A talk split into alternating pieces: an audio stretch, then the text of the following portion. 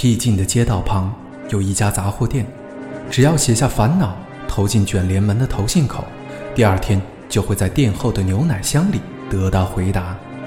因男友身患绝症，年轻女孩静子在爱情与梦想间徘徊。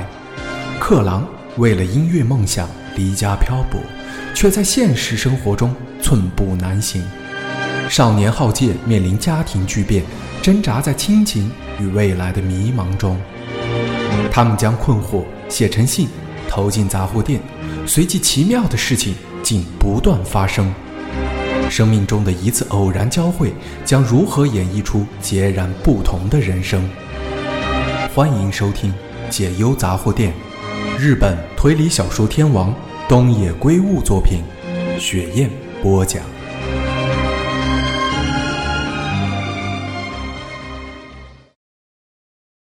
从医院回到家后，克朗立刻开始收拾行李。除了带回来的物品以外，还整理了留在家里的东西。这些年从未整理过，所以顺便大扫除一下。书桌和床丢掉吧，如果书架用不到，也丢掉好了。在休息兼吃午餐时，克朗对加奈子说：“那个房间我用不到了，那可以给我吗？”荣美子立刻问：“哦，好啊，太好了。”荣美子。轻轻拍着手，克朗，爸爸虽然说了那些话，但你随时都可以回来。听到母亲这番话，克朗苦笑着对他说：“你不是也听到了吗？他说是男人和男人之间的约定。”但是，加奈子说到这里，没有继续说下去。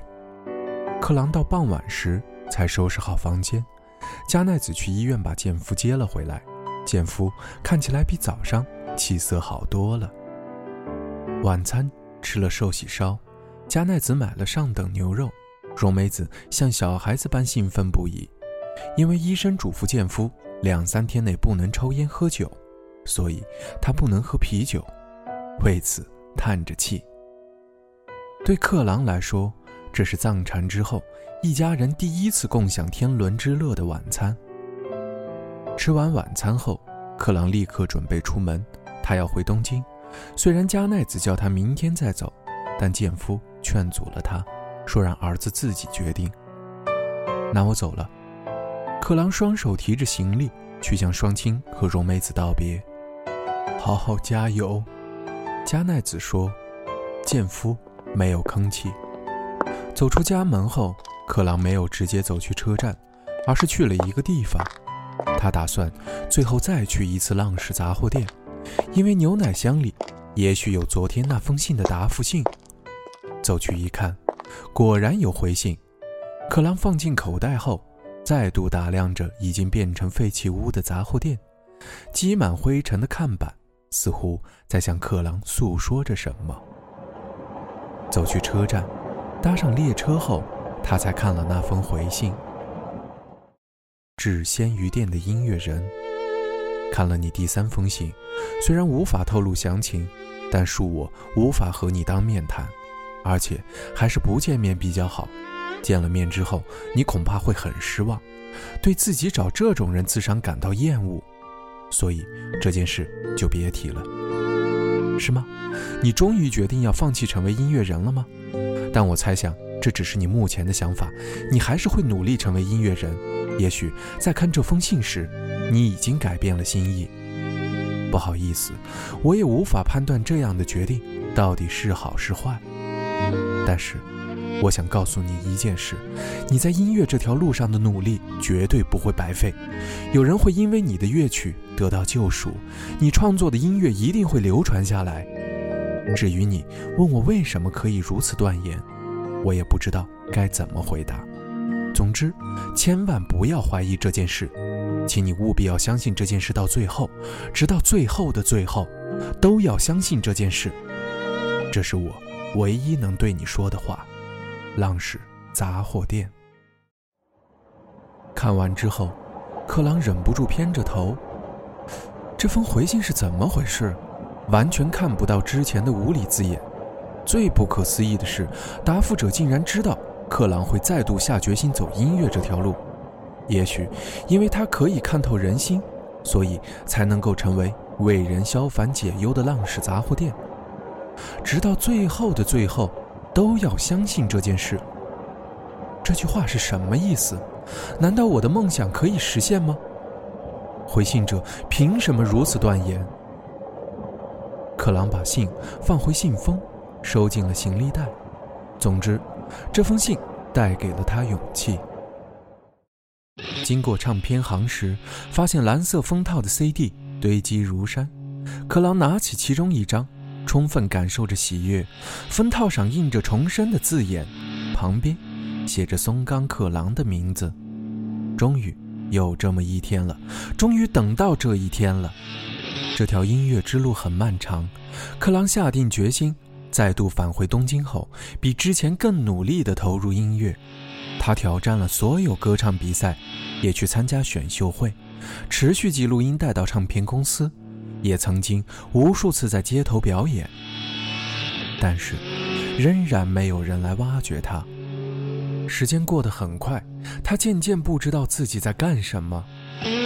差不多在这个时候，一位来听他现场演唱的客人问他，愿不愿意去孤儿院举行慰问演奏。虽然他觉得此举对他的成名没有帮助，但还是答应了。他去了一个只有不到二十名院童的孤儿院，他有点不知所措地演奏着乐曲，那些院童也有点不知所措。不一会儿，其中一名院童开始鼓掌，其他院童也跟着鼓掌。克朗越来越投入，越来越开心。他好久没有发自内心的唱得这么开心了。那天之后，他开始去日本各地的孤儿院表演。他会唱超过一千首小孩子爱听的歌曲。虽然他始终没有机会出道当歌手，克朗忍不住偏着头。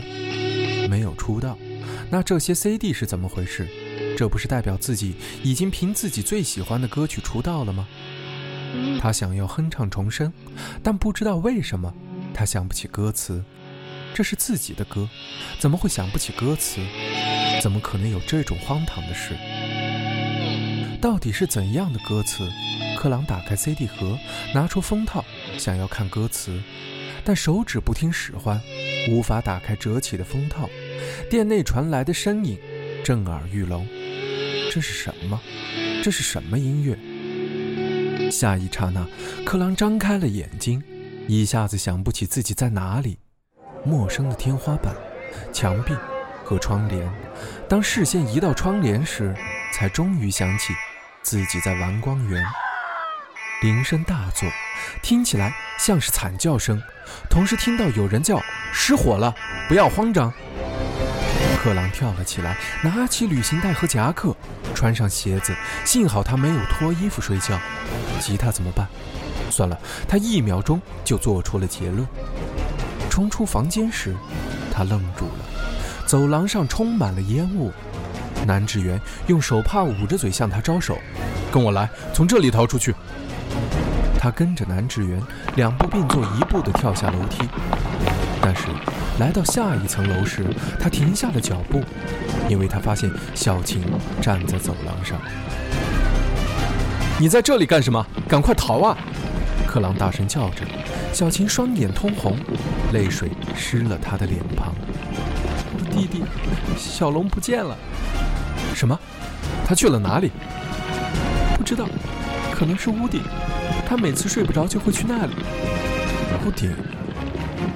他迟疑了一下，但很快就做出了决定。他把行李交给小晴：“你帮我拿，赶快逃出去。”啊！小晴张大眼睛。克朗不理会他，冲上了楼梯。烟雾的浓度在短时间内增加，眼泪不停地流，不仅看不清楚前方，连呼吸也有困难。最可怕的是，完全看不到火，到底哪里烧了起来？继续往前走，可能太危险了。要不要逃？正当他闪过这个念头时，不知道哪里传来小孩子的哭声。喂，你在哪里？他叫了起来，烟顿时呛进了喉咙。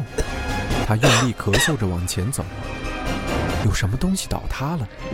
同时，烟雾变少了。他看到一名少年蹲在楼梯上方，正是小琴的弟弟。克朗把少年扛在肩上，打算走下楼梯。就在这时，随着一声巨响，天花板掉了下来。转眼之间，四周陷入一片火海。少年哭喊着，克朗陷入了混乱。但是他不能停下脚步，只有冲下楼梯才能救他们。克朗扛着少年在火海中奔跑，他完全不知道自己走在哪里，只知道巨大的火团不断的袭来，全身疼痛，无法呼吸。红色的火光和黑暗同时包围了他们。他似乎听到有人叫自己，但他无法回答，因为身体完全无法动弹。不。他甚至不知道自己的身体是否还在，意识渐渐远离，自己似乎要睡着了。一封信的内容隐约浮现在脑海：有人会因为你的乐曲得到救赎，你创作的音乐一定会流传下来。至于你问我为什么可以如此断言，我也不知道该怎么回答。总之，千万不要怀疑这件事。请你务必要相信这件事到最后，直到最后的最后，都要相信这件事。哦，我懂了，现在是最后的时刻，我只要现在仍然相信就好吗？老爸，这样算不算留下了足迹？虽然我打了一个败仗。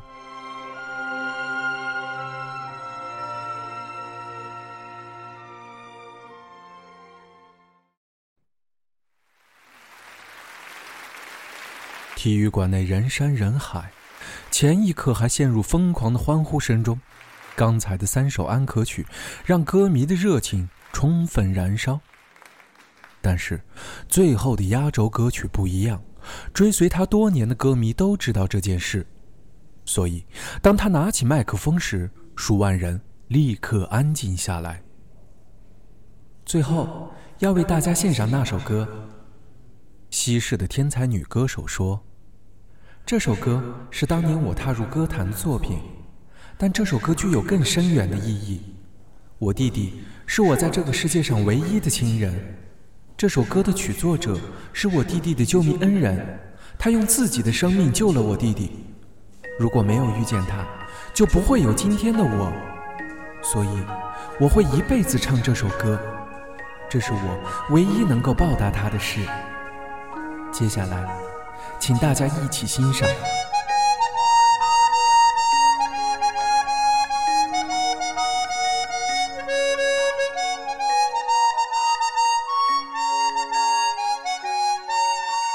欲知后事如何，我们下集再见。